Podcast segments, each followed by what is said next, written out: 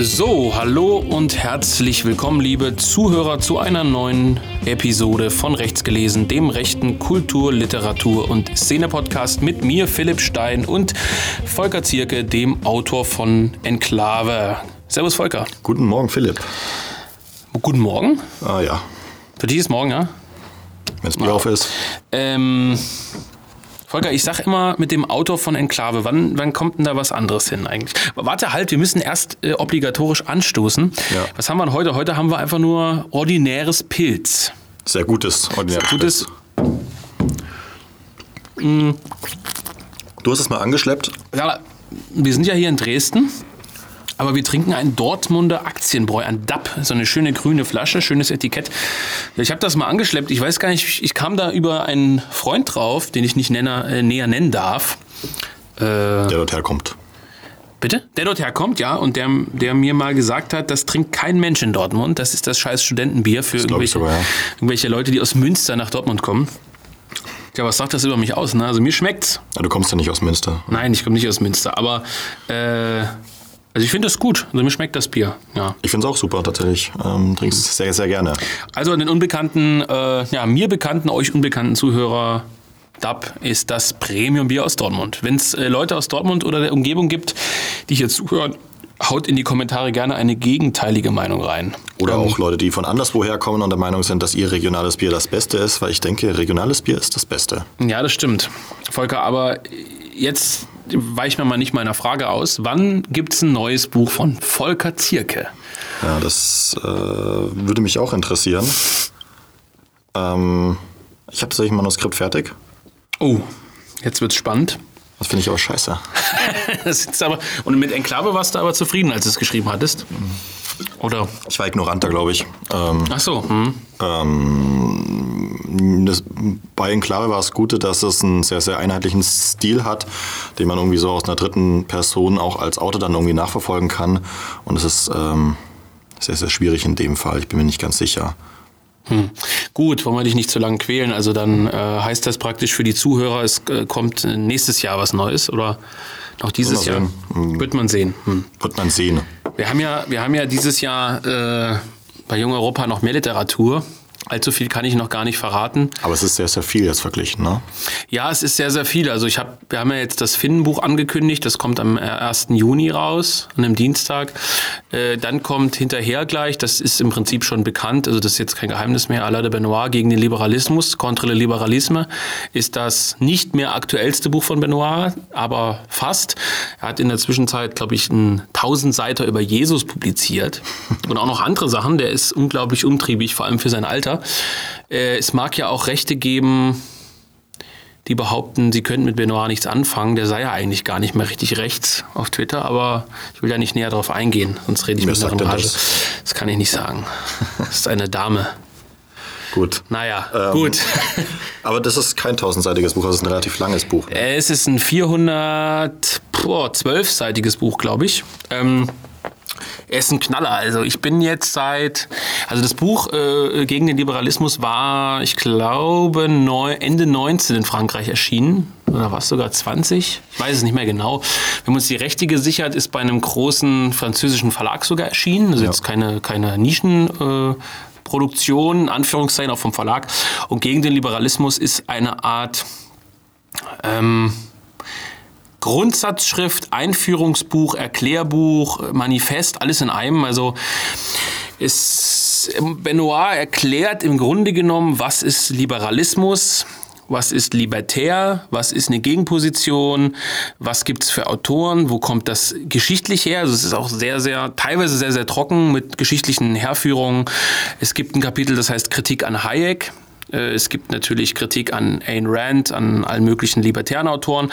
Am Ende wird eine Gegenposition formuliert, aber es ist zu drei Viertel wissenschaftlich, könnte man sagen. Äh, Sehr, sehr viel mit Zitaten und Belegen eben aus äh, Pri- Primärquellen von Libertären und Liberalen. Und dann zeigt er im, im letzten ja, Viertel, würde ich sagen, gibt er dann Gas und geht auch nochmal auf den Aktienmarkt ein, warum wir von in einer dritten Welle des Kapitalismus leben, die sich maßgeblich unterscheidet von den zuvor bestehenden kapitalistischen Phasen, die die erste und zweite Phase nennt, also das ähm, ja, praktisch industrielle Zeitalter, das produzierende Zeitalter hin zum Finanzmarktkapitalismus, wie er sagt, und warum das im Grunde genommen völlig entkoppelt ist von der Realwirtschaft. Und ähm, also das Buch ist sowohl was für Einsteiger, die sich beschäftigen wollen, die sich Notizen machen wollen, also die richtig reinkommen wollen in diese Liberalismuskritik ähm, und andererseits auch was für erfahrene, langjährige rechte äh, Kapitalismuskritiker, Antikapitalisten, wie auch immer man es nennen will, aber auch für Libertäre. Also es soll jetzt keine Werbung in der Hinsicht sein. Ich denke, dass es vielen auch nicht gefallen wird, aber es ist es ist ein brutales Buch in der Hinsicht, dass das, also das schreibst du nicht so schnell. Du denkst, es wird äh, vielen nicht gefallen, weil es so lang ist oder weil es kontrovers ist? Mm, ich glaube, dass ähm, es gibt immer verschiedene Ansätze. Und zwar, es gibt Leute, die werden sagen, die sind junge Aktivisten und werden sich irgendwie denken, okay, ich dachte, das ist jetzt ein Buch, da geht es zu 100 Prozent gegen den Liberalismus auf 400 Seiten ähm, geht's auch, aber es wird halt wissenschaftlich hergeleitet, auch mit geschichtlichen, mit philosophischen Exkursen. Also vielleicht viele junge Leser, die halt keinen Bock haben, 400 Seiten mit Fußnoten zu lesen, sagen halt, okay, hm, blöd. Fußnoten sind ja eh so ein Ding. Ja, in dem Fall sind es leider sogar Kapitel-Endnoten, weil es so viele waren. Aber ähm, das ist ein anderes Thema. Äh, andere Leute werden natürlich sagen, das ist Müll. Also Müll im Sinne von, weil sie halt libertäre Spasten sind und halt irgendwie sagen, nein, äh, Geld verleihen ist auch eine wirtschaftliche Leistung, die wichtig ist oder irgend so ein Mist. Und ähm, äh, ja, also es ist halt, es ist nicht kontrovers in der Hinsicht, dass sowas noch nie formuliert worden wäre. Es ist mal alles zusammengepackt. Mhm. Also wenn du neu in die Rechte kommst, kannst du dir das Ding nehmen, vielleicht nicht gleich, aber du kannst, wenn du sagst, warum kritisieren eigentlich hier immer alle den Liberalismus? Was ist denn der Liberalismus? Heißt das nur freier Markt? Oder was bedeutet das denn? Und dann nimmst du das Buch und dann erklärt dir Benoit auf 400 Seiten minutiös, wirklich mal ausschweifend, also im Sinne von, es wird wirklich mal alles erklärt, warum der Liberalismus nicht nur ein Wirtschaftssystem ist, sondern auch ein System des Eindringens in die Privatsphäre, ein System der völligen Nutzbarmachung jedweden menschlichen und natürlichen Kapitals, eine im Grunde genommen eine Ideologie, die bis in den letzten Winkel eines Sportvereins Kindererziehung reingeht, obwohl ja Libertäre und Liberale gern behaupten, oh ja, der Stalinismus und äh, der Sozialismus, die schreiben einem vor, wie man die Kinder erziehen soll, ist ja stimmt ja auch, äh, tut er ja auch, aber äh, da wird praktisch gezeigt, wie dieser Liberalismus, Kapitalismus bis in jede Ritze äh, nahezu jeder Gesellschaft vorgedrungen ist und sie im Prinzip von innen zersetzt. Also ein weiteres Buch, das jeder AfDler gelesen haben sollte, aber nicht lesen wird. Äh, ja, und äh, genau. Und es ist wirklich ein Monumentalwerk. Also ich sag mal, Kulturrevolution von rechts ist ja von 1985. Viele wissen ja auch mhm. gar nicht, dass das gar kein Buch von Benoit ist sondern es ist ja eine fürs Deutsche zusammengestellte Aufsatzsammlung. Mhm. Also es gibt kein französisches Pendant, sondern der äh, Verlag, äh, wer war es denn damals? Jetzt muss ich lügen kam es aus dem Hohenrhein, Grabert-Ecke. Ich glaube Sinus. Ich glaube vom Sinus Verlag. Äh, Ein Verlag, den man nicht mehr kennt. Nein, den es nicht mehr gibt. Äh, und ähm, ich glaube aus Düsseldorf Sinus Verlag war es. Und die haben das Buch ähm, also die haben halt Aufsätze von Benoit genommen, die thematisch zusammenpassen mhm. und haben daraus im Prinzip ein Buch für den deutschen Markt gemacht. Also es, es gibt keinen, wie gesagt, also kein Pendant. keine eigene Zusammenstellung. Von Nein, es ist eine Aufsatzsammlung, die mhm. nur fürs Deutsche verlegt wurde. Und ähm, das Buch jetzt nicht, aber es ist im Prinzip eine Kulturrevolution von rechts für viele und das war es, das weiß ich. Eine Einstiegslektüre war in ähm, den Kulturkampf, also die Frage, warum sollte man neben Demonstrationen oder was auch auf äh, Metapolitik und, ja. und Umschwünge setzen, dann ist das im Prinzip das, das Grundlagenwerk, also wirklich das Grundlagenwerk der Liberalismuskritik. Und in einer halbwegs normalen, na, was heißt normalen Welt, in einer halbwegs offenen Welt würden sich jetzt alle damit auseinandersetzen müssen. Wir irgendwie sagen, vielleicht ist es ja auch völliger Schwachsinn, was der sagt. Ja. Aber das wird, glaube ich, nicht passieren. Fakt ist, ich prüfe, also ich, das Buch ist jetzt, es hat wie gesagt über 400 Seiten. Es wurde übersetzt von einem französischen Übersetzer, mit dem wir noch nie zusammengearbeitet hatten, der nicht namentlich erscheinen will, der aber Benoit seit Jahrzehnten übersetzt im Endeffekt, ein enger Freund von ihm ist. Und die Übersetzung hat schon lange gedauert, war auch sehr teuer, aber hat doch sehr lange gedauert, ist eine sehr gute Übersetzung gewesen. Dann ist ein Lektor drüber, dann ist noch ein Lektor drüber und jetzt bin ich am Endkorrektorat. Ich habe mhm. noch 50 Seiten jetzt. Ähm, Was denkst du, Juli, August? Na, ich denke, äh, im Juli wird es spätestens erscheinen können. Also ich, ich habe jetzt noch, gesetzt ist es schon, ich habe jetzt, Ja. äh, wie gesagt, das Endlektorat, Endkorrektorat. Da findet man halt so Sachen wie, ah, da ist was nicht kursiv, was kursiv sollte, so, so Sachen. Ne? Oder geht nochmal über die Fußnoten rüber. Rechtschreibfehler findet man da jetzt eigentlich nicht mehr. Und mh, dann äh, geht es zur Druckerei und es dauert so drei bis vier Wochen. Wir drucken ja Offset, kein Digitaldruck, ne, wie es manche mittlerweile machen. Digitaldruck ist im Grunde genommen jetzt einfach nur wie aus dem Drucker kommt, zu Hause, nur halt ein bisschen besser mittlerweile. Wir machen den klassischen Offset-Druck, das dauert halt seine drei bis vier Wochen mit vor allem das Binden, das Kleben, beziehungsweise Auch es trocknen lassen, ne? trocknen lassen. Ähm, und ja, jedenfalls äh, überlege ich, wenn es finanzierbar ist, das in einer Ganzleinenausgabe herauszugeben. Also für alle, die jetzt den Podcast so alte hören. Bücher, ne? Ja, äh, sogar mit einem, also die, die Gestaltung hat Wolf PMS übernommen. Ah, Ich hm. fand das eigentlich einen schönen Kontrast sozusagen. das wäre meine nächste Frage gewesen, weil ähm, Jung Europa zeichnet sich ja leider, muss man fast sagen, damit, dadurch aus, dass die Gestaltung immer sehr, sehr ansprechend ist. Wir haben darüber schon länger mal gesprochen. Aber unter jedem, jeder Ankündigung sieht man eigentlich, dass die Leute sehr, sehr, sich sehr, sehr positiv über die Gestaltung äußern. Ja, mir ist das sehr wichtig. Ich glaube, ich hatte das in einem vorherigen Podcast auch schon mal gesagt. Wir arbeiten also viel mit Künstlern, auch mit Com aus der Comic-Ecke auch zusammen. Äh, Also die auch Comics machen. Äh, Stichwort Hydra Verlag, Mishima und so weiter. Äh, Guckt mal drauf, hydracomics.com, glaube ich. Keine Ahnung. Das neue, der neue Mishima, Mishima Comic. Den gibt es auch bald zu kaufen bei Jung Europa. Wirklich? Ja, viele Grüße an Micha. Ja, ich habe die Bücher bekommen und werde sie verkaufen. Bitte sei nicht sauer, dass sie noch nicht drin sind. naja, jedenfalls ähm, könnt ihr bei Hydra Comics meinetwegen auch kaufen. Der braucht das Geld, ne, der Micha. Ja. Benedikt Kaiser ist übrigens immer noch nicht da. Offensichtlich, ja. Offensichtlich ist das aufgefallen, ja. Ähm. Na gut, hm. Naja, gut. Ähm, Fakt ist, äh, warte, ich führe es noch kurz aus. Also, ja, die Umschläge sind immer sehr schön. Das stimmt, finde ich auch. Muss ich ehrlich sagen, geben uns immer viel Mühe mit. Nicht einfach nur irgendwas hingerotzt. Foto, Schrift drauf. Fertig, Leute, kauft den Mist. Nein, es ist immer sehr schön gemacht. Und ähm, ich wollte schon immer ein Ganzleinbuch machen. Ähm, das Rebellische Herz, mittlerweile ja auch ver- ausverkauft, ist ja, auf die Idee kam ich, diesen Halbleinenband zu machen. Ne, äh, von, von Christian Krachts Imperium, ist ja auch so ein Halbleinenbuch.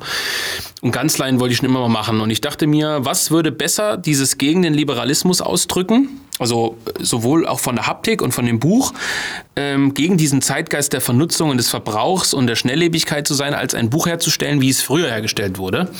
Was man normalerweise, so, so, so banal das jetzt klingt, nicht einfach in die Tonne wirft. Also man kennt ja so, so Taschenbücher, für drei Euro aus dem Rewe, das kaufen irgendwelche alten Damen, lesen das durch, schmeißen es in die Mülltonne. So, weil das halt drei Euro gekostet Harald hat. Schmidt, der, Kopf, äh, der schmeißt direkt weg. Oder Harald Schmidt, der, ja, gut. Und äh, so ein, so ein, so ein, so ein, das wirkt auch von dem Buch dann wie gegen den Liberalismus. Also ich äh, weiß nicht, ob du weißt, was ich sagen will, aber es ist so, das Buch wirkt schon so, als wäre es gegen diesen Zeitgeist, gegen diesen kapitalistischen Zeitgeist gerichtet.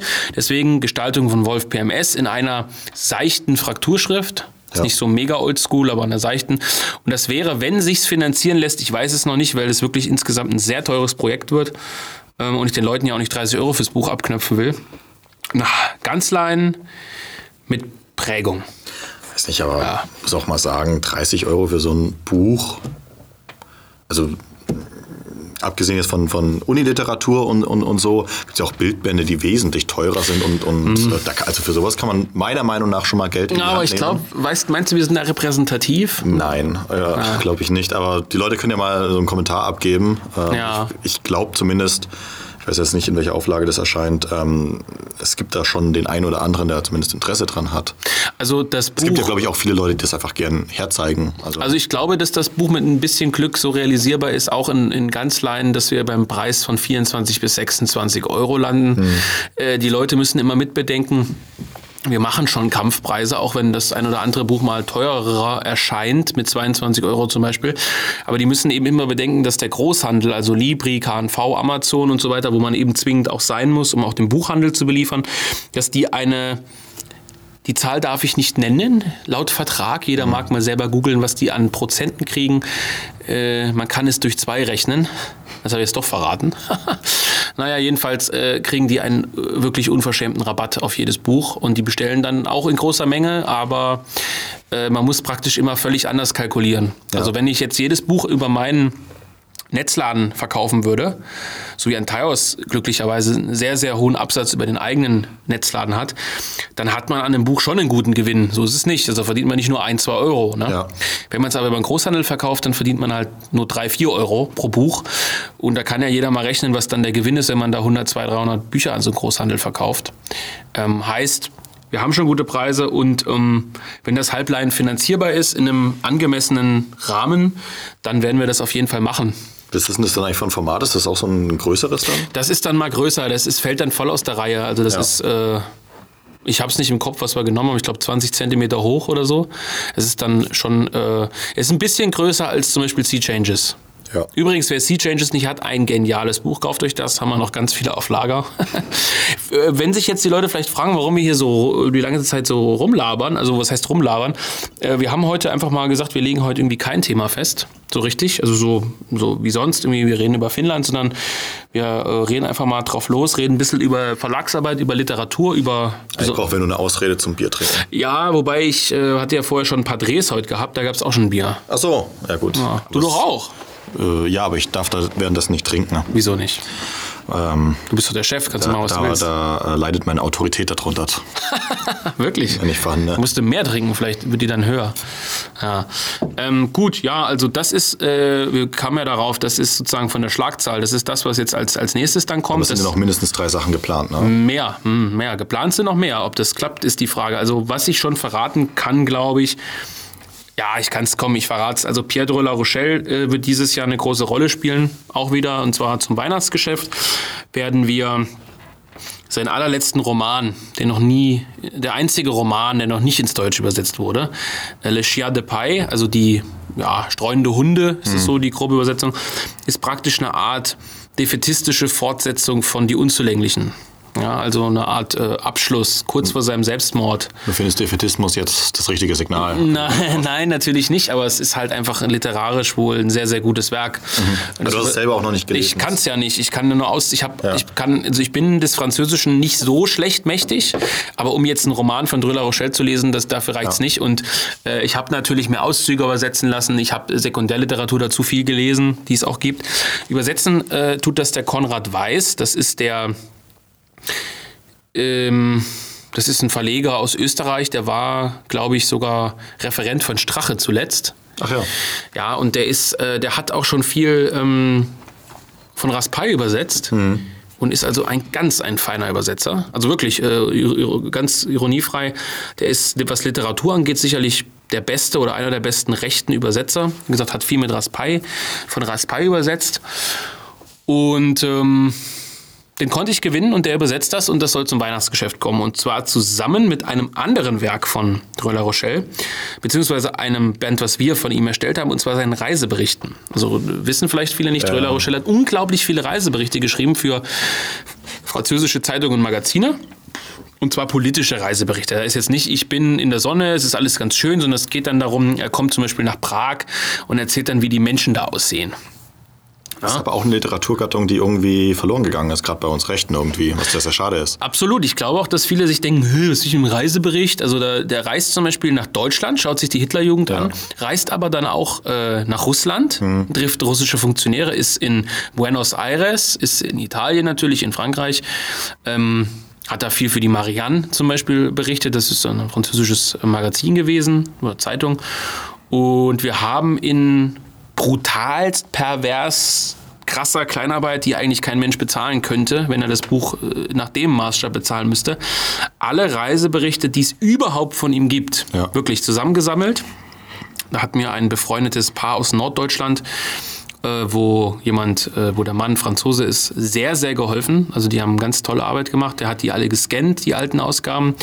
Wir haben also meines Wissens nach wirklich alles zusammengetragen, selbst aus dem kleinsten Magazinchen, haben dann entschieden, was kommt rein. Ein paar Sachen sind halt eben auch rausgeflogen, dann übersetzen lassen und ähm, Benedikt Kaiser wird das Buch herausgeben, also wirklich als Herausgeber des Buches fungieren und wird für jede Reisegeschichte ein kleines Vorwort beschreiben, wie so eine Einleitung.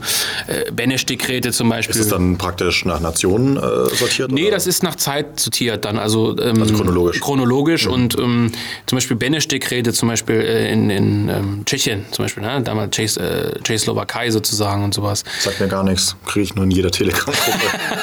Ja, so, so, sowas zum Beispiel äh, thematisiert er da zum Beispiel auch. Also es sind schon, äh, du suchst was zum Öffnen, oder? Ja. Moment, ich mache dir das Bier auf, Volker. Danke. Das sind, Das sehr äh, sind also politische Reiseberichte und das würde ich natürlich gerne. äh, Die werden natürlich anders aussehen, die werden anders, äh, anderes Format haben, aber die würde ich gerne wie so eine Art ähm, Doppelband, also so, dass man das im Bundle, im Paket, wie man sagt, dann so kaufen kann. Und zwar so im November dann so als, als Weihnachtsgeschäft eben, ne? Zum Weihnachtsgeschäft. Mm. Wir haben dieses Jahr dann noch was aus Russland, dann noch was aus der Türkei. ja. Mal ganz andere Richtung dieses Jahr. Also Was aus Deutschland noch? Und was aus Deutschland, ja. Und das, das kann ich ja eigentlich nicht so richtig verraten. Das ist dann das, was nach dem. Warum eigentlich nicht? Also, ähm, wo, wo, wo ist da die Geheimhaltungsstufe, wenn. Ja, weiß ich, dann habe ich irgendwie so alles verraten, was so kommt. Aber ja, es ist ein Buch von einem sehr guten Freund von mir, ein Freund von dir, kann man Eigentlich, mittlerweile sagen. eigentlich, eigentlich haben wir es ja eigentlich schon vor drei oder fünf Folgen. Haben wir auch den Namen schon genannt? Nee. Nee.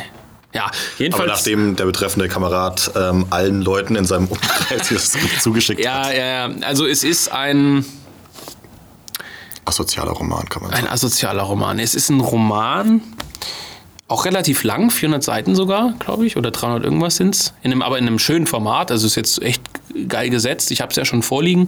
Das soll eigentlich auch noch im Juli erscheinen. Als Sommerbuch sozusagen. Der Betreffende wehrt sich gerade gegen das von einem anderen guten Freund gestaltete Cover, was uns allen gut gefällt und findet das zu politisch, lieber unbekannter Autor. Aber ähm, also ein Buch, was mich total umgehauen hat. Also ich bin ja eigentlich ein expliziter Feind von solchen Szeneromanen. Ja. Es sind in einem anderen Roman, äh, anderen Verlag, also im Phantalos Verlag, sind ähm, Romane erschienen, die so, weiß nicht, ob man die als Szeneverlag bezeichnen kann, also ähm, Systemfehler, so ein Doppelband und aber auch die Hirnhunde. Ähm, will nicht sagen, dass das schlechte Bücher sind, nicht falsch verstehen. Also, ähm, aber mir hat es persönlich nicht gefallen, weil diese Szenegeschichten, obwohl sie im Grunde genommen nicht unbedingt peinlich sind, einem selber manchmal so peinlich sind. Also, dass man sich so denkt, oh, hm, da ist irgendeine Person angedeutet und oh, finde ich das gut. Also, ich kann nicht wirklich beschreiben, wie ich das meine, aber ich bin eigentlich kein Fan, wenn jetzt zum Beispiel, keine Ahnung, du sagst jetzt morgen, du schreibst einen Roman, da geht's mit anderem Namen um die IB und um irgendwelche Aktionen und dann ist das Brandenburger Tor, ist dann ein anderes Gebäude ähm, und so. Und ich finde das immer irgendwie, äh, also ich würde das nie verlegen wollen. Ich habe ja ähm, sehr große Freude an Szeneromanen von links, also die Ah ja, mhm. 68er zum Beispiel Ja. ähm, aufrollen. Also gibt es ja zum Beispiel im, im englischen, amerikanischen den, den Hunter S. Thompson, der Mhm. die 70er Jahre, diese Hippie-Bewegung so ein bisschen äh, reflektiert, wo dann auch eben zur, zur Sprache bekommt. Das ist, das ist halt geil, weil es die Leute, die ehrlich sind, das destruktiv auffassen. Also dann Mhm. muss, muss man halt auch darüber sagen, dass die Hippie-Kultur irgendwann 1971 halt äh, ein hedonistischer Scheißhaufen war von Leuten, die halt sich die Birne wegkiffen wollten. Und, oder, oder im, im Deutschen gibt's den Jörg Fauser, ähm, der über Hausbesetzer geschrieben hat. Ähm, sehr, sehr lustiges Buch, Rohstoff, das kann ich jedem empfehlen. Drogenroman im weitesten Sinne. Die sind aber eben lustig, weil sie eben die linke Szene mit einem Abstand äh, betrachten und die Rechten können das irgendwie nicht. Also es wird dann immer dann versucht, so Sachen zu romantisieren. Ähm, tatsächlich aber den, das Buch von ähm, Schleier habe ich gern gelesen. Ne? Ja gut, aber das ist ja auch nicht fiktiv, ne? Es ist nicht fiktiv, aber es ist auch nicht ganz bierernst. Ähm, Ja. Und, und äh, weil er auch eben mit einer bestimmten Distanz an die Sache rangeht, weil er ist ja praktisch der Kapitän ne, von Mhm. diesem Schiff, aber hat mit, den, mit dem Aktivismus an sich nichts zu tun. Das fand ich irgendwie sehr, sehr gut rübergebracht. So, Aber du hast das Buch auch schon gelesen, von dem wir sprechen. ja. Ja, das ist natürlich anders. Ist, der Titel ist ja schon Persiflage, eigentlich, ne? So ein bisschen. Aber es ist Also es ist so, äh, wir sprechen im Grunde genommen von einem, ja, zwischen 300 und 400 Seiten, je nachdem, wie wir es jetzt setzen, äh, umfassenden Roman, der sich aber sehr, sehr, sehr flott und locker liest. Ja. Ich will nicht sagen, es geht in Richtung Kracht, aber es hat von der Sprache eben auch diesen mündlichen Stil, ne? ein Faserland. Von Faserland, genau. Also es hat diesen sehr. Es ist auf keinen Fall nachempfunden, weil ich weiß, dass der Autor Krach zwar kennt, aber jetzt nicht verschlungen hat, so wie wir, die jetzt da irgendwie zwei Podcasts drüber machen. Also es ist jetzt nicht irgendwie so, dass der vorher Faserland gelesen hat und dann gedacht hat, ich jetzt, jetzt versuche ich das mal oder so. Aber es hat mich sofort ohne dass ich das jetzt äh, so konkret sagen will, weil Kracht ist natürlich eine eigene Liga und so, aber es hat diesen popkulturellen, sprachlichen, saloppen Gesprächsstil. Wobei, und das wird dem einen oder anderen, wir machen ja über das Buch dann natürlich auch noch einen Podcast, wo wir dann genauer drauf eingehen, auch mit dem Betreffenden, denke ich. Und mit dem betreffenden Titelgetränk. Mit Wenn's- dem betreffenden Titelgetränk, äh, Aperol Spritz. Wenn es so bleiben soll. Ja, naja, es kommt ja auch so vor, auch wenn das Cover anders wird. Ne? Aber ähm, es ist, ähm, es ist sprachlich sehr versiert. Also das fällt dem einen oder anderen vielleicht gar nicht auf, dass dann im letzten Teil, wo man sich dann, das kann ich schon spoilern, dann in Rom befindet, ähm, Ja. plötzlich die Sprache sich ändert. Also am Anfang in Deutschland mit dieser Messe und so, äh, also dieser, dieser äh, Ausstellungsmesse da, da hat man dann so einen ganz brachialen Sauf, Kotz, äh, Blutstil und am Ende äh, wird, passt sich die Sprache dann äh, peu à peu auch dem, dem Erhabenen irgendwo an. Und das ist Ja, mir beim ersten Mal lesen nicht aufgefallen. Beim zweiten Mal lesen nach dem Gespräch mit, mit dem Autor ist es mir dann aufgefallen und ähm, das Buch hält vieles bereit. Auch wenn viele Leser am Anfang sagen werden, also ich kann mir vorstellen, dass die Reaktion von ganz vielen Leuten sein wird, was für ein Schund, was für ein Müll. Wie kann man sowas verlegen? Glaube ich nicht mal. Glaubst du? Also ich, ich, hab, ich glaube, also er, der Autor sagte ja zu mir, möchtest du das Buch wirklich verlegen? Das haut dir doch den Verlag auseinander. Ich sagte, wie meinst du das? Sagt er, naja, also du hast ja auch viele junge Leser, also ein paar sind auch Straight Edge, dann gibt es Veganer, dann gibt es Was, Aktivisten. du hast Straight Edge, Ja, viele Käufer, ganz viele. Aber sicher nicht Hörer vom Podcast. Doch auch. Also das sind äh, gerade der Wenner wird sehr äh, von jungen Aktivisten gekauft, das Wenner Doppelpack und da gibt es auch politische Gruppierungen, die das kaufen, die, die eher so aus der Straight Edge äh, Hardcore-Szene, auch von der Musik und so kommen. Und jedenfalls, ähm, also wenn man jetzt den Wenner nimmt, Ja. ja also äh, positive Kritik oder was ist Nationalismus, auf der einen Seite als wir sind ein politischer Orden, wir sind eine kleine Gruppe, kampfbereit, stets äh, bereit, uns mit den Linken zu prügeln. Und dann nimmt man das dagegen, wird man feststellen, dass es eigentlich keinen Widerspruch gibt. Aber ein junger Aktivist mit 20, der zum Beispiel den Wenner nimmt und sagt, oh, jetzt geht's los, sag ich mal. Und dann liest er das und denkt sich so, was ist das für eine defetistische Sauf und äh, weißt du, wie ich meine? Aber ich, ich dachte eigentlich eher, dass das immer diese ähm, alten Leuten in unsere Milieus sind, die sich über sowas aufregen, die sich dann darüber beschweren, Die auch, die auch. dass die Leute die ganze Zeit nur Schimpfwörter benutzen und dann saufend und rauchend äh, vor Ja, einem Sachsen-Anhalter äh, Ja, das werden so Leute sein, die auch sagen, warum heißt das Spiel Heimatdefender? Konnte man da keinen deutschen Begriff finden? Ja, stimmt natürlich auch. Naja, aber weißt du, wie ich meine? Also so Leute werden sich eher beschweren. Klar, die dann sagen, oh, naja. Aber die Leute sollen sich auch beschweren. Also es ist ja auch ein Buch, was schon durch den Titel eigentlich absurd ist, wo man Soll sich ich das kaufen? Das ist in Ordnung. ja, hm, nee, ach, ich, mir geht's ums Lesen, nicht ums Kaufen. Aber Ich kann mir aber auch vorstellen, dass es viele ähm, lesen oder kaufen werden, weil es ähm, im Gegensatz zu all der anderen Literatur, die wir haben, sehr, sehr un, nicht unverfänglich, sondern ähm, zwanglos ist. Also ja, der Autor hat ja auch gesagt, äh, eigentlich müsste man es verfilmen. Eigentlich hat er gesagt, er würde ja fast noch die politischen Gespräche, die es gibt, zum Beispiel die in der Kneipe und so, die, du hast das Buch ja auch gelesen Ja. schon, die noch rauszunehmen, weil er sagte, er will es so unpolitisch wie möglich. Wo, es ist ja dann trotzdem nicht unpolitisch. Durch diesen Spirit, äh, Ja. wenn man es zu Englisch sagen will, der da ausgedrückt wird. Ich habe gesagt, nee, das muss schon drin bleiben, aus meiner Sicht. Ähm, aber es wird ja, es wird ja eine Jugendbewegung aus Deutschland und Frankreich thematisiert, indirekt könnte man so deuten, auch wenn sie nicht beim Namen genannt wird. Es wird eine Bewegung, ein Lifestyle aus Italien thematisiert, es wird so ein Normie-Leben thematisiert, es wird die asoziale Kneipenszene thematisiert. Also es kommen ja schon auch ähm, politische Gruppierungen vor, es kommen Personen auch vor, ein paar mit Klarnamen, ein paar als Andeutung, ein paar Personen Unter anderem du selbst. ich auch, komme auch vor, ja. Ähm, äh, und ähm, Wir können sagen, der Autor ist Micha Schäfer. nee, ist er nicht. Der Autor macht das ja auch unter Klarnamen. Also am Ende Ja. wird ja jeder wissen, wer es war. Und dann wird er gefeuert bei der AfD. Das denke Aber nee, also es ist so. Ähm, das Buch, wie gesagt, wie ich eben Szeneromane sagte, ich dachte am Anfang, ui, puh, hm, weiß ich nicht. Und dann, ich kam auf Deutsch gesagt einfach nicht mehr weg. Also ich habe das genommen, du kennst das ja im Zug, ich, ich nehme mir mal die Manuskripte mit in den Zug, setze ich mich hin, fange ich an. So nach Viertelstunde bin ich von meinem Handy abgelenkt. oder so. Dann ist irgend so ein Spasti, der die ganze Zeit telefoniert. Dann regt der mich auf, ja, dann werde ich wütend oder so. Aber ich kam von dem Buch nicht los. Ich habe das im Zug angefangen und dachte mir, ich will eigentlich sitzen bleiben und weiterlesen. Ja. Weil es einfach so richtig fesselnd ist. So richtig, richtig, du liest, du könntest es in einem Schlag durchlesen, weil es irgendwie echt, echt, es ist echt ein geiles Buch. Und es ist halt aber schon gewagt, es zu verlegen in der Hinsicht, weil es ja auch so auf der einen Seite sehr kritisch mit der eigenen Szene umgeht. Ne? Also es zeigt Bewegungen, Darf man das? darf man das, ja. Also und, und auch dieses ständige Gesaufe entspricht ja, ich meine, wir machen ja immer so ein bisschen Späßchen drüber und so, ne, wo wir schon auch was trinken hier, aber Wir, wir saufen da nicht immer nur ironisch hier. nur ironisch, saufen kann man eh nur ironisch. Nee, also es ist auf der einen Seite ein Blick in die eigene Szene, ein kritischer, auf der anderen Seite ein sehr ehrlicher, auf der anderen Seite sind Sachen natürlich brutal überspitzt. Ähm, und es ist, also Ich finde es aber deswegen auch, auch ehrlich, weil ähm, als Literatur ist halt so, also auch Kunst ist so oder, oder Filme sind so. Du bist nicht in der Lage, irgendwas objektiv abzubilden und die Leute, die das meinen, lügen sich da halt in die, in die Tasche.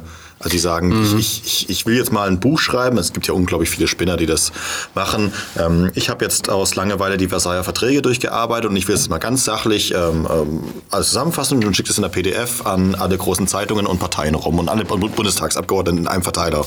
Es gibt ja sehr, sehr viele Leute, die sowas machen die sagen, ja, es ist halt Quatsch. Es ist halt, es gibt Sachen, die wir romantisieren wollen, die wir schön finden wollen, weil sie aus unserer Sicht schön sind oder ähm, zum Beispiel ein Teil ähm, äh, wurde ja vielleicht auch schon mal auf deinem Blog behandelt, ähm, bestimmte Szenen, die einfach romantisiert werden müssen, weil sie in uns, als, Ja. als wir es erlebt haben, romantisiert waren, Ja, ja. besoffen waren oder, oder weil uns das so ergriffen hat oder so, ähm, dann, dann ist es auch vollkommen legitim, die so darzustellen und oder müssen so dargestellt werden, weil es ja. trotzdem ein ehrliches Gefühl ist. Und ja, und es ist auch, ähm, also ich glaube trotzdem, dass, dass trotz allem dieser Roman halt ehrlicher ist als alle Romane, wo dann Charakter 1 zu Charakter 2 sagt, komm, wir müssen unsere Heimat äh, befreien. Okay, dann mache ich mal mit. Es geht ja um Deutschland. Ja, das wollt, darauf wollte ich auch hinaus. Es ist unglaublich, ob, obwohl vieles ausgedacht ist, es vermischt sich real Erlebtes und auch krass real Erlebtes mit Erdachtem, was aber theoretisch sein könnte. Und du, du merkst einfach diesem Buch an, dass es sehr, sehr authentisch ist. Auch wenn Sachen teilweise ausgedacht sind und auch Figuren nicht eins zu eins irgendwie übernommen wurden von realen, sondern abgewandelt. Du weißt, der Autor hat derlei Dinge in irgendeiner Abwandlung schon mal erlebt. Und deswegen liest es sich so unglaublich authentisch. Ich meine, das, äh, um vorzugreifen, das mit dem Heiratsantrag, das hat der Autor natürlich nicht erlebt. Ja, also wie das da abgelaufen ist, da mit dieser Aktion und sowas in dem Buch vorkommt in Frankreich. Wirklich nicht. Das hat er wirklich so nicht erlebt. Aber du, du denkst, das hätte genau so sein können, weil irgendeine Richt irgendwas in diese Richtung ist schon mal vorgekommen und dann, es wirkt, ich finde, es wirkt unglaublich authentisch einfach so als Buch, ne? Und deswegen habe ich mir entschieden, das zu machen.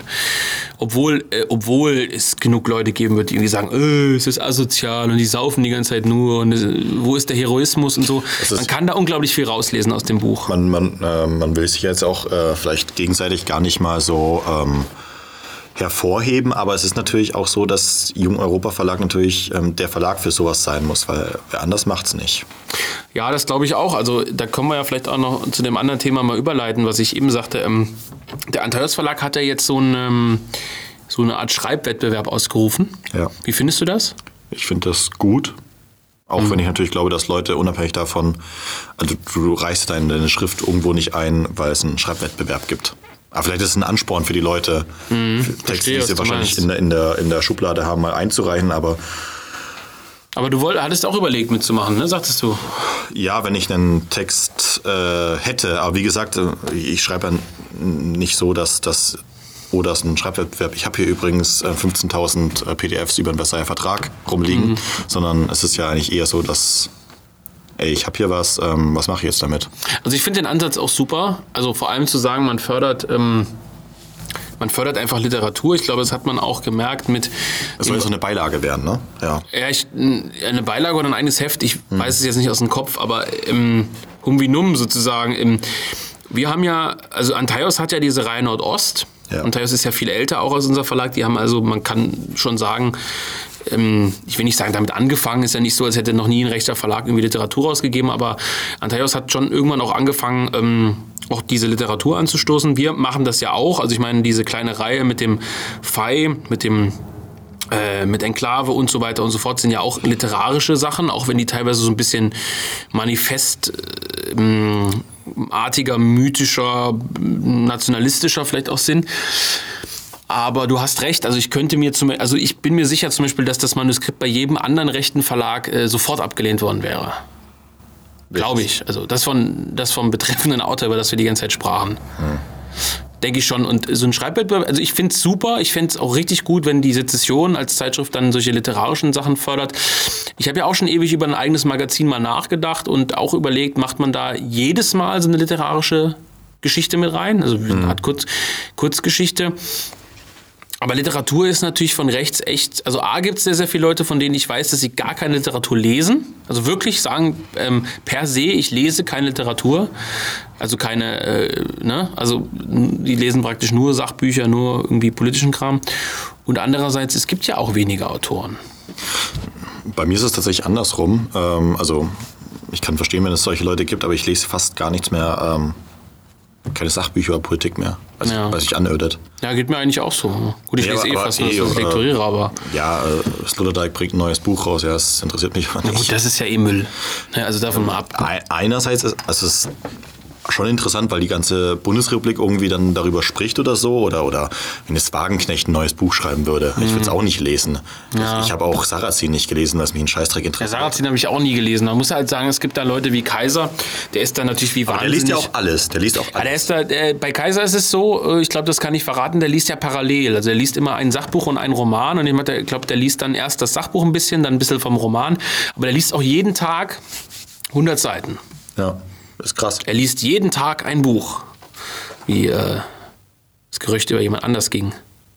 ist egal, ist eine Anspielung. Vielleicht der ein oder andere wird es vielleicht verstehen. Äh, ja, nein, also beim Kaiser, der hat natürlich ein wahnsinniges Lesepensum. Habe ich zum Beispiel nicht in, in dem Maße, ähm, wobei ich auch ein bisschen mit anderen Aufgaben betraut bin, sozusagen. Bei mir hängt es immer vom Buch ab. Hm. Also es gibt, wie gesagt, diese, diese ähm, Biografie über Wilhelm II., ähm, wo ich letztes Mal gesprochen hatte die hat tausend Seiten, die habe ich ja wirklich in zwei Wochen oder so durchgelesen. Also ja. das, das, ging wirklich runter, weil es auch gut geschrieben ist. Und dann gibt es andere Bücher. Ich kann mich sehr gut daran erinnern, ebenfalls tausend Seiten hat, glaube ich, die Blechtrommel von Günter Grass, die ich aus irgendeinem Grund damals lesen wollte, weil ich Günter Grass irgendwie interessant fand. Widerlich, langweilig und hat irgendwie ewig gedauert. Drei Monate, vier Monate, fünf Monate, keine Ahnung. Also es, es mhm. hängt vom Autor ab. Ja, klar, schon. Aber ähm, kann man auch schlecht vergleichen, also eine Biografie natürlich mit einem Roman, aber es ist ja schon äh, bescheiden, wenn ein Roman schlechter runtergeht als ein Sachbuch. Also ich würde mir natürlich wünschen, dass, äh, dass bei diesem äh, Wettbewerb äh, bei Antares viele mitmachen, weil es ein gutes Zeichen wäre, dass da hochwertige Literatur rumkommt. Das hat ja die Blaue Narzisse über Jahre gemacht. Wirklich? Mhm, ja, ja, früher. Ähm, wir haben auch solche Aufrufe gemacht. Äh, ich weiß nicht mehr, was da so rumkam. Also ob das jetzt sehr, sehr gut war, es waren, glaube ich, auch ein paar, paar gute Sachen dabei. Womit ich zum Beispiel gar nichts anfangen kann, nicht weil ich es irgendwie gering schätze, aber womit ich wirklich überhaupt nichts anfangen kann, sind Gedichte. Ich, ähm, also Gedichte sind halt irgendwie eine Literaturart, ähm, die uncool ist und aus meiner Sicht auch zu Recht. Ähm, es gibt halt ich bin großer Fan von Lyrics, wie man heutzutage sagt, also Songtexten einfach, äh, weil ich sehr, sehr viel Musik höre. Also ich, ich lese gar keine Gedichte, was mich irgendwie anödet, aber ich höre sehr, sehr viel Musik. Und, ja, was ähm, die, in die ähnliche Richtung geht. Ja, die Songtexte sind letztendlich Gedichte und das hat vielleicht aber auch allgemein mit dem Abstieg von dieser Literaturgattung äh, zu tun. Also ja, wie gesagt, es ist nicht so, dass ich es gering schätze. Es ist auch nicht so, dass ich dazu jetzt gar keinen Zugang hätte, aber es äh, interessiert mich einfach nicht, deutsch gesagt. Es, es hängt aber auch, glaube ich, also die Leute, die Gedichte halt gut finden, sind halt auch ein spezi spezieller Schlag äh, von, von Menschen. Also, dass man halt dann sich hinsetzt und sagt, ich lese jetzt ein Gedicht von äh, George oder so und versucht dann noch irgendwas... Von wem? Wer ist George?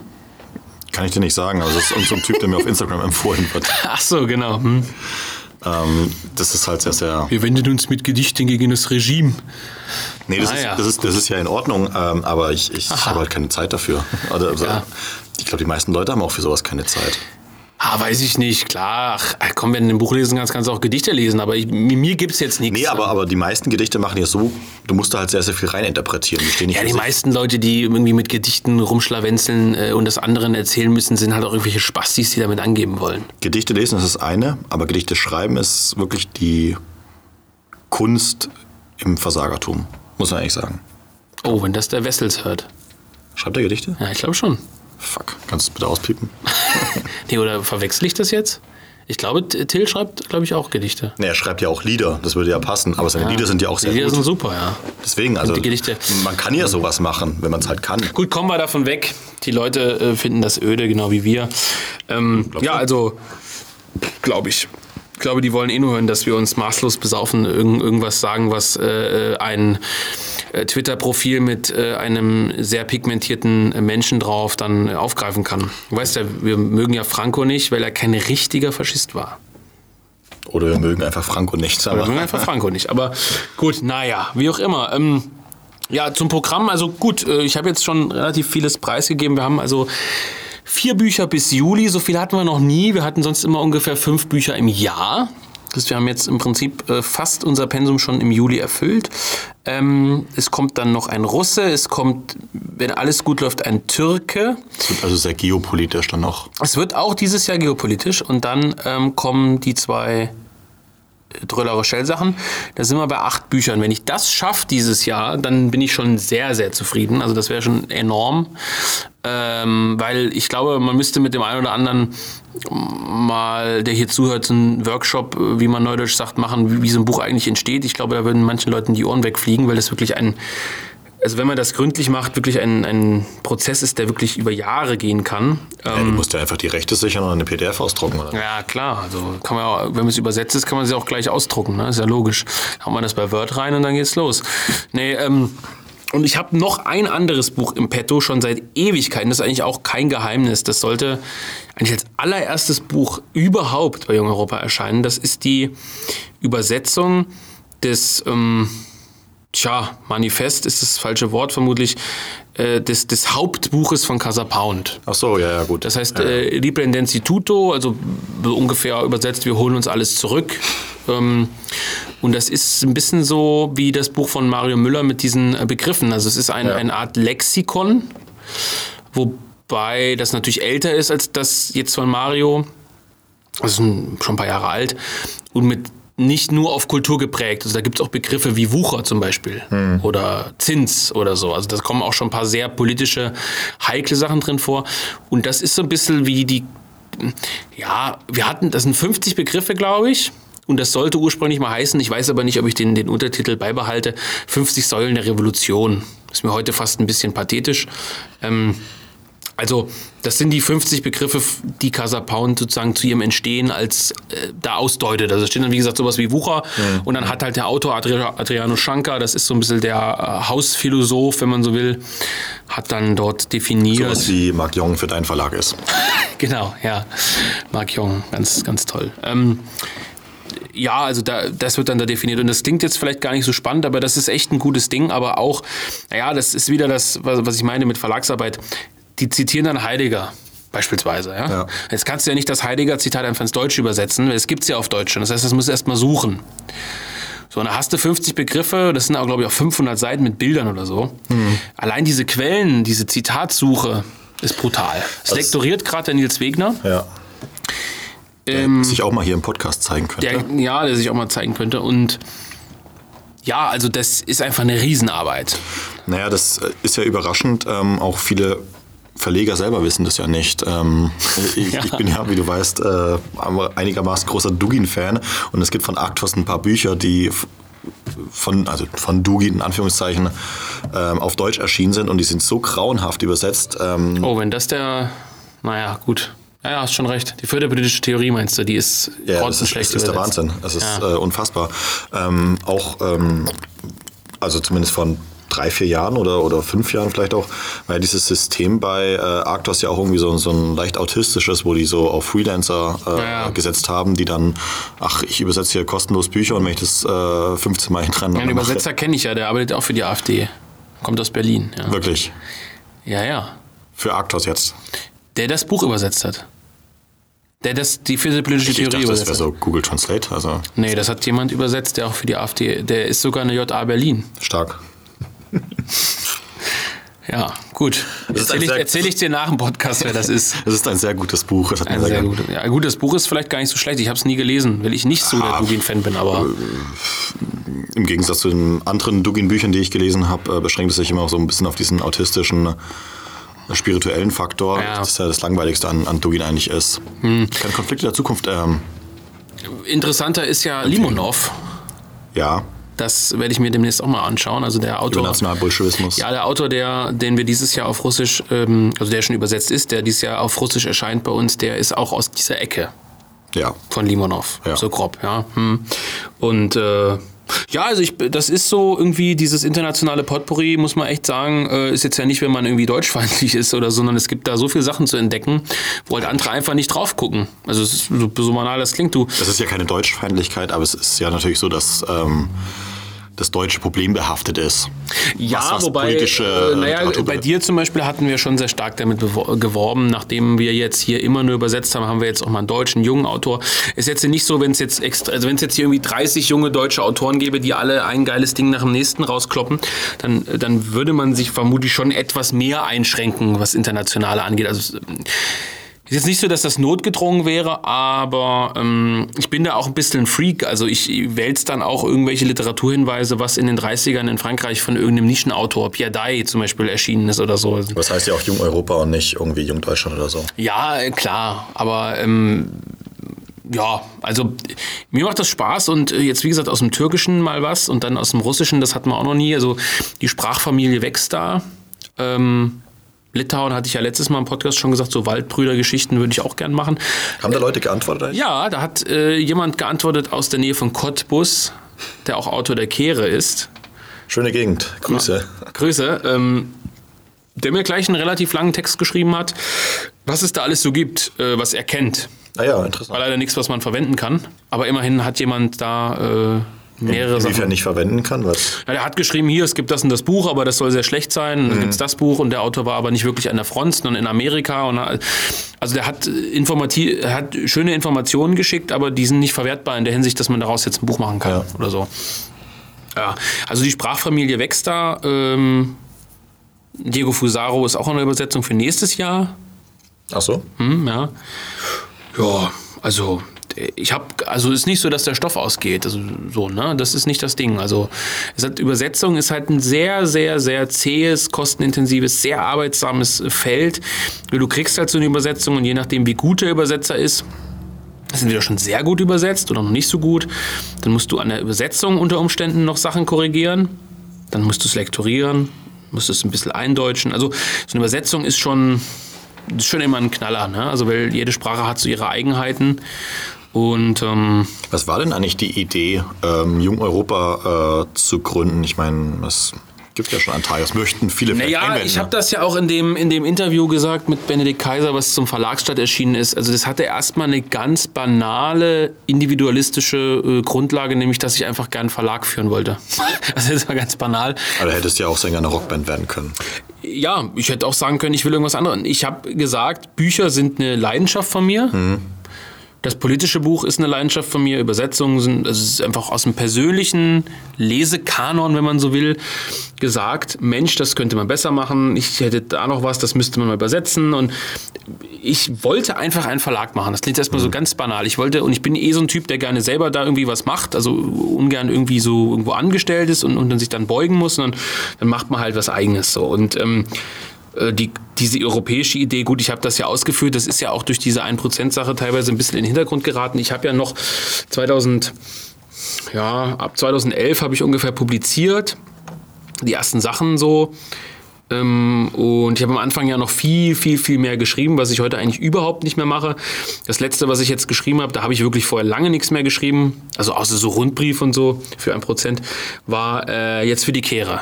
Neue Ausgabe der Kehre. Jonas Schick ist ja nächste Woche bei uns im Podcast. Wir sprechen über die neue Wenn das Ausgabe. sich nicht drückt, aber. Wenn er sich nicht drückt, ich glaube, der will sich eigentlich nur vom Trinken drücken. Der ist da nicht so fit, ne? Ja, aber warum? Das ist doch eigentlich der Grund, warum man hierher kommt. Weiß ich auch nicht, aber so ist es. Jonas, also mach dich gefasst. Ne? Also, Ich ähm, überlege. Ich muss mir noch überlegen, was ich für äh, Jonas für Bier kaufe. Vielleicht mischen wir ihm irgendwas rein, damit er noch besoffener wird. Wäre denkbar. Roofies. nee, ähm. äh, Für die Kehre habe ich jetzt mal wieder was geschrieben. Ist mir auch echt schwer gefallen. Ich meine, der Text ist gut geworden. Also ich bin eigentlich zufrieden. Habe den natürlich Jonas viel zu spät einge eingereicht, wie man das halt als Auto so macht. Ähm, ja, aber vorher habe ich viel mehr geschrieben und da habe ich hauptsächlich eben über diesen europäischen Einigungsprozess, die Idee eines jungen Europas geschrieben, als europäischer Bundesstaat. Ähm, Ich habe dein Buch von, ähm, von und mit äh, äh, Felix Menzel auch ja, das gelesen. war noch sehr liberal, muss ich ja, sagen. ja, da geht es ja um Ja. die Europäische Republik. Da bist du ja auch ein großer Fan von. ja, bin ich auch. Nee, ähm, ja, und dann hat man sich halt an die üblichen Autoren äh, rangewagt, rangearbeitet. Und ähm, da wurde man auch mehr als Autor wahrgenommen. Und da habe ich eben über diese europäische Geschichte dann auch zusammen mit Benedikt Kaiser viel, den ich darüber auch kennenlernte, geschrieben. Und äh, das kommt also auch aus dieser Anfangszeit, dass man eben gesagt hat, ähm, es gibt ja keinen Euro europäischen Verlag. Also gar keinen. Also du musst immer auch überlegen, Casa Pound, ja, super Bewegung, brauchen wir nicht drüber sprechen. Ähm, was weiß ich. Oh, oh, oh. Ja, oh, ganz schlimm, jetzt hat er das gesagt, Wahnsinn. Da gibt es die Bewegung, da gibt es die Bewegung. Auch die IB ist im Grunde genommen ähm, äh, europäisch, aber im Grunde genommen halten die trotzdem alle ganz starr an dieser Nationalstaatlichkeitskiste fest. Muss man schon sagen. Also dieses, ja, bla bla bla und nur als Nation und hier und jenes und äh, das ist das, ich habe das ja vielfach ausgeführt, das wäre vielleicht mal was für einen eigenen Podcast, warum ich das nicht für zeitgemäß halte und nicht für, für zukunftsfähig. Und in der Hinsicht, so wie ich mich als Europäer verstehe, und da klar, ich glaube ich auch für Leute wie Benny sprechen, vielleicht auch für dich sogar und für den einen oder anderen, äh, der sich um das Milieu so rumgebildet hat, um Jung Europa, ähm, gab es nichts. Also würde ich noch eher sagen, der Regin Verlag hat ein paar Bücher damals, den es jetzt nicht mehr gibt, Bücher über, übersetzt, wo ich sage, die hätte ich auch gern gemacht.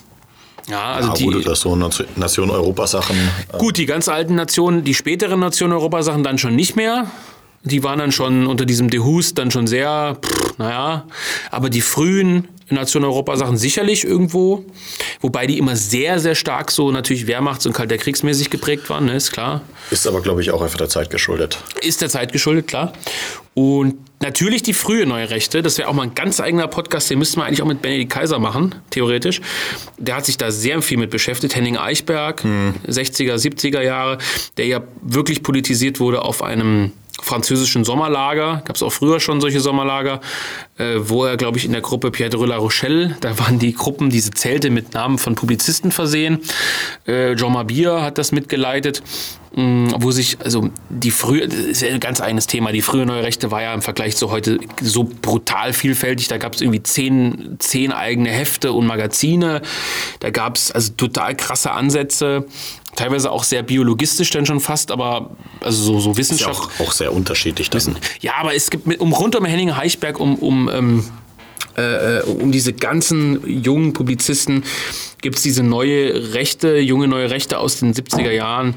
Das hat mit heute nichts mehr. Also das hat mit dem, was Junge Europa macht, schon ein bisschen mehr zu tun, aber mit dem, ja, mit diesem katholisch, national, mm, konservativen Verlagswesen jetzt nichts. Worauf ich hinaus will, es gab einfach nichts, was mir so zugesagt hat. Natürlich hatte ich sehr viele Bücher von Antaios.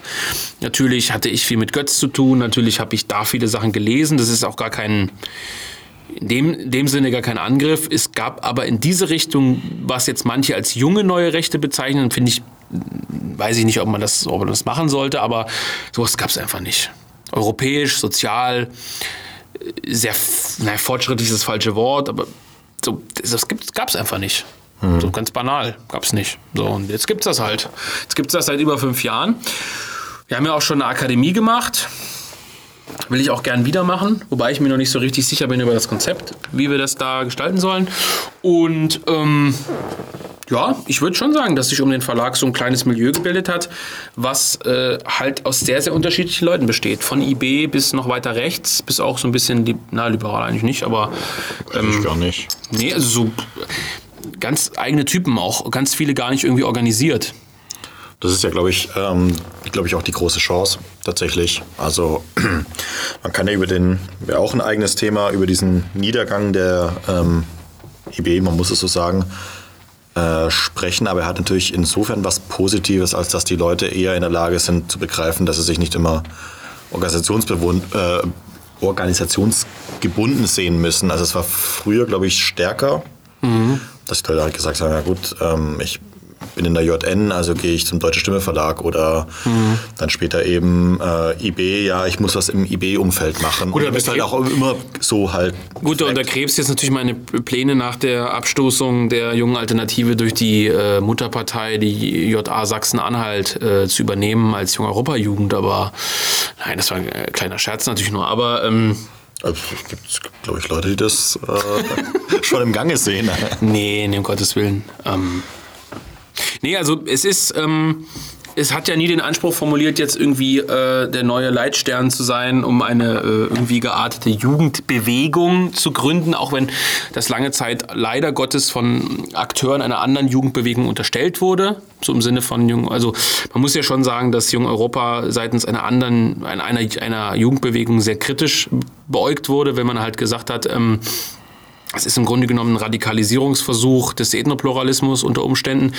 Und ähm, ja, der Stein, der, der keine Was Ahnung. Ja lustigerweise auf dem Feld überhaupt nicht ist. Nee, lustigerweise nicht, aber ähm, halt so im Sinne von, der, der verführt da jetzt die, die jungen Ibeler irgendwie zu. Äh, zu so, zu, zu so einer anderen Richtung, was aus meiner Sicht eben ungerechtfertigt war. Das sind auch Sachen, die alle ad acta gelegt sind, deswegen braucht man da jetzt gar nicht groß drüber diskutieren, beziehungsweise das nochmal aufwärmen. Ähm, Fakt ist einfach, glaube ich, dass es junge Leute gibt, die genau das suchen, nämlich äh, irgendwas, was vorwärtsgewandt ist. Also nicht so dieses konservativ miefige, oh, um Gottes Willen, äh, was weiß ich, ähm, das und das darf man nicht machen, das und das darf man nicht anziehen, das und das ist undeutsch, so sondern äh, so ein Blick nach vorne, europäisch, sozial, auch radikal natürlich, ganz klar. Äh, vor allem grundsätzlich, vor allem ablehnend gegenüber äh, diesen Systematiken, die sich angeblich als äh, etabliert haben, weil sie alternativlos sind. Also dieses, dieses alles hinterfragende, radikale, grundsätzliche, das suchen viele und ich glaube, dass viele das schon im Verlag auch finden obwohl wir ja ein sehr breites Spektrum haben. Also zu Tyranner der Werte von Eberhard Straub, das ist im Grunde genommen relativ liberal. Der Onfrei ist auch ein Stück weit irgendwo relativ liberal. Auch der Kulturkampf von dem Lothar Fritze ist jetzt, also wir haben schon, wir sind schon ein richtiger Verlag mit einem breiten Spektrum. Es ist jetzt mhm. irgendwie nicht so, dass jetzt nur Sachen äh, publiziert werden, die jetzt, äh, was was inhaltlich auf diesen Bierdeckel hier passen von der Ausrichtung. So, das, alles muss Wenner sein, alles muss Benoit sein. So ist es ja nur auch nicht. Aber die Grundlinie des Verlags ist, glaube ich, schon relativ deutlich zu erkennen erkennen. Ne? Ja, auf jeden Fall. Also so, es hat sich ja, ich meine, der Markt hätte es ja andernfalls ja eh geregelt. Also. Ja, gut, zum Glück gibt es den Markt, ne? Gibt es den Verlag gar nicht. Bräuchten wir vielleicht auch gar nicht. Nee, werden deine Bücher halt woanders erschienen oder halt gar nicht, weil die halt scheiße sind. Ja, eben. Oder so. Ja, Volker, hm. haben wir noch was? Äh, wenn du noch ein Thema hast, muss ich noch mal kurz nach hinten gehen, weil das Bier leer ist. Nee, dann lass uns, lass uns Schluss machen. Ich glaube auch unser anderer Freund, der hier noch Filmaufnahmen machen will, der kommt gleich wieder. Also? Der Christian. Kleiner Shoutout an Christian, den wir glaube ich, nicht weiter nennen dürfen, weil der anonym bleiben will. Christian. Christian. Christian. Also, ja, ein bisschen was heute zum Verlag, zu Publikationen. Ähm, wenn ihr das jetzt hört, äh, da waren jetzt ein paar Themen drin, die wir nur so angeschnitten haben. Wenn jetzt irgendeiner wünscht, dass es da mal so eine Vertiefung gibt, so im Sinne von, ja, an dem Thema hättet ihr jetzt mal richtig loslegen sollen, dann, ähm, was weiß ich, schreibt es in die Kommentare, schreibt eine Nachricht, äh, was auch immer, schreibt es in die Kommentare beim Telegram-Kanal. Übrigens geht da unbedingt rein, Jung Europa Verlag, Telegram-Kanal. Ähm, ja, ne? Wir sind durch. So machen wir's.